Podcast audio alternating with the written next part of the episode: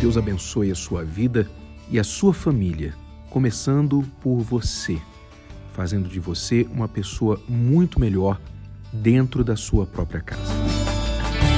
Falando em família, uma das coisas que é preciso para se conviver bem em família, principalmente em família, e se estende também para todos os relacionamentos na sociedade, chama-se perdão.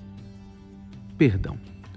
Eu sei que o assunto é delicado e controverso, e muitas vezes, quando uma pessoa tem uma mágoa, foi ferida, ela nem gosta de ouvir sobre o assunto de perdoar. Eu me lembro que quando eu guardava uma mágoa contra uma pessoa, isso lá atrás, na minha adolescência, uma pessoa que eu responsabilizava, que eu culpava, que eu achava que tinha grande responsabilidade pelos problemas da minha família, quando eu ouvi falar sobre perdão, que eu tinha que perdoar essa pessoa, a minha primeira reação foi a seguinte: é fácil para você falar. É fácil para quem não está vivendo isso, para quem não passou pelo que eu passei, não sentiu o que eu senti, dizer simplesmente: ah, você tem que perdoar, porque Deus fala, porque está escrito, etc, etc.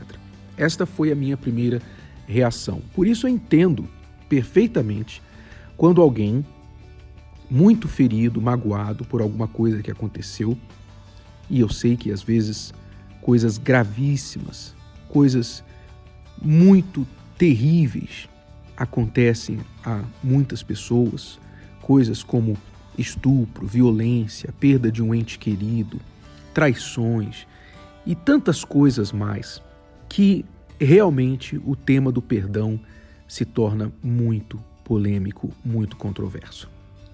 Mas uma coisa muda tudo quando você passa a entender algo a respeito do perdão. Normalmente, quando se fala em perdão para uma pessoa que guarda mágoa contra alguém, a resistência a perdoar se deve ao seguinte pensamento: se eu perdoar, esta pessoa vai escapar com o mal que ela fez. Este é o pensamento que normalmente existe dentro da pessoa com mágoa. Ela acha que enquanto ela guardar mágoa da pessoa, ela estará fazendo de alguma forma a outra pessoa pagar ou ser punida, ou pelo menos ela mantém aberto a possibilidade, a chance, o desejo de vingança. Em outras palavras, se eu guardar mágoa, então eu não estou esquecendo do que aconteceu. É como se eu estivesse torcendo pelo dia em que algo tão ruim quanto o que ela me fez aconteça com ela e assim eu possa ter a minha vingança. Ora, quando a pessoa entende que isso simplesmente é ineficaz, isso não existe, isto é um raciocínio falho, porque quando você guarda mágoa, você não fere a pessoa de quem você tem mágoa. Você fere a si mesmo, porque é como diz o ditado, né? Guardar mágoa é como tomar veneno de rato e esperar que o rato morra. Quem vai morrer é você, porque é você que tomou o veneno. Então a mágoa é um veneno que vai matando a pessoa magoada aos poucos e não vai fazer nada, praticamente quase nunca faz nada com a pessoa que magoou.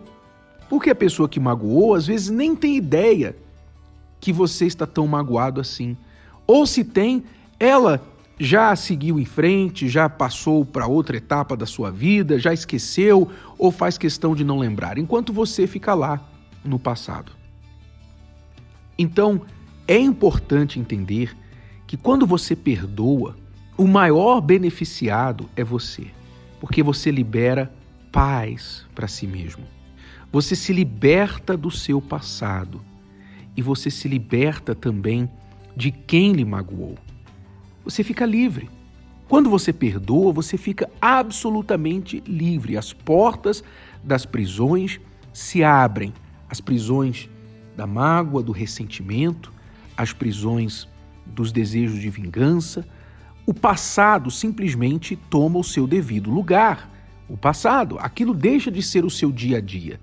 Então, esta paz que isso traz para você vai trazendo a você também maturidade, compreensão. Você começa a entender que todos erram, todo ser humano erra. Sim, é bem verdade que alguns são maldosos, alguns são mal intencionados, alguns fazem maldade com plena consciência. Mas na sua grande maioria, todas as pessoas acabam magoando alguém sem nem mesmo pretender fazê-lo. Assim como você, assim como eu. E mesmo aquelas pessoas maldosas que intencionalmente fizeram alguma coisa, nós não somos juízes delas. Elas terão de responder, se não a sociedade, se não houver uma lei que lide com o que ela fez, elas terão de responder a Deus e terão de responder às suas próprias consciências, se ainda as tiverem. De qualquer forma, se você quer conviver bem com qualquer pessoa e principalmente com você mesmo, você precisa aprender a periodicamente, regularmente, conceder o perdão. Sabe, um bom exercício está na própria oração do Pai Nosso. Jesus nos ensinou sobre esta necessidade na oração do Pai Nosso, pois ali parte da oração lida com perdão. Quando ele diz, ele nos ensinou a orar dizendo: Perdoa as nossas dívidas, assim como nós perdoamos aos nossos devedores. Ou seja, antes mesmo de contar com o perdão de Deus, de pedir perdão a Deus, eu tenho que ter perdoado a quem me ofendeu. Senão, eu mesmo não serei perdoado por Deus. Isso é uma lição muito importante. Todos os dias, seja pela manhã, seja à noite, quando você vai deitar a sua cabeça no travesseiro, ore a Deus. Consulte o seu coração. Se você está magoado com alguém, se alguém fez alguma coisa contra você aquele dia, então libere o perdão para aquela pessoa. Não vá deitar com ira, com raiva.